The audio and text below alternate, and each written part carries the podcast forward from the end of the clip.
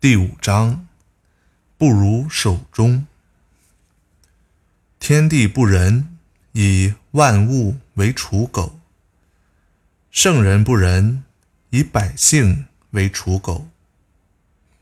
天地之间，其犹橐越乎？虚而不屈，动而欲出。多言数穷，不如守中。天地没有任何偏爱，将万物当作祭坛上用草扎成的狗，让他们自容自枯。圣人没有任何偏爱，把百姓当作祭坛上用草扎成的狗，让他们自生自灭。天和地之间。大概就像古风吹火的风箱，它内部空虚，但是永不匮乏。它越鼓动，就产生更多的风。一个人说话太多，往往使自己走投无路，倒不如保持内心的虚静，将话放在心中。经典解读：所谓天地不仁。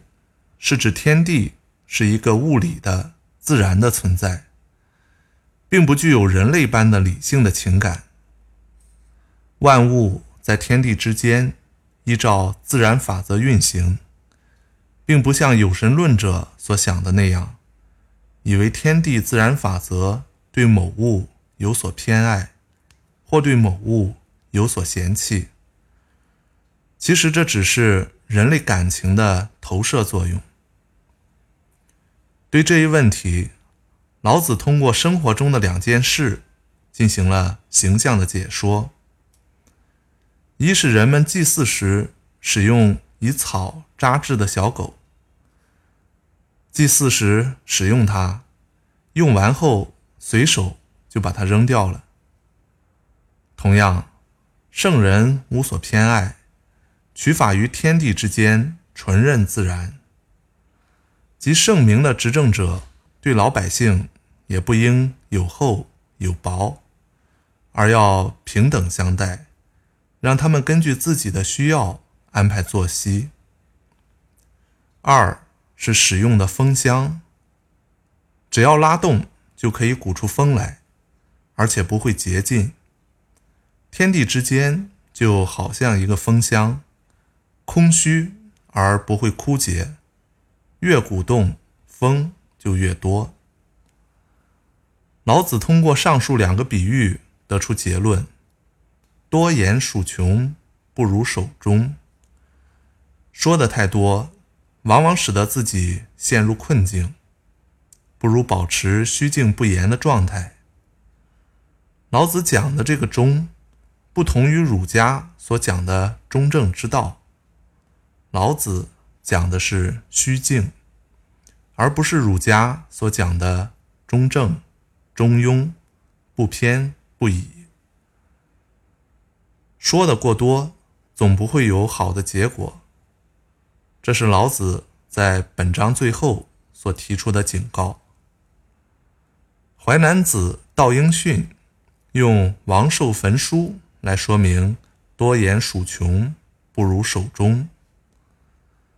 王寿负书而行，见徐逢于舟。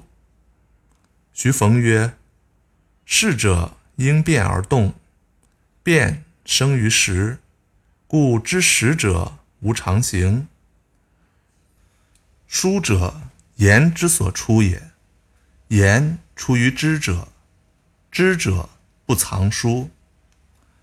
于是王寿焚书而舞之。”这段话讲的是，王寿背着书在路上行走，在周碰到了徐逢。徐逢说：“人的行为应随变化而变化，变化产生了时机，所以识时务的人没有固定不变的行为。书只是记载了人的言论，言论当然出自有智慧的人。”但有智慧的人是不收藏书的。于是王寿就把书全部烧掉。很多时候，真正的道理是无法用言语来传授的，而只能用心去领会。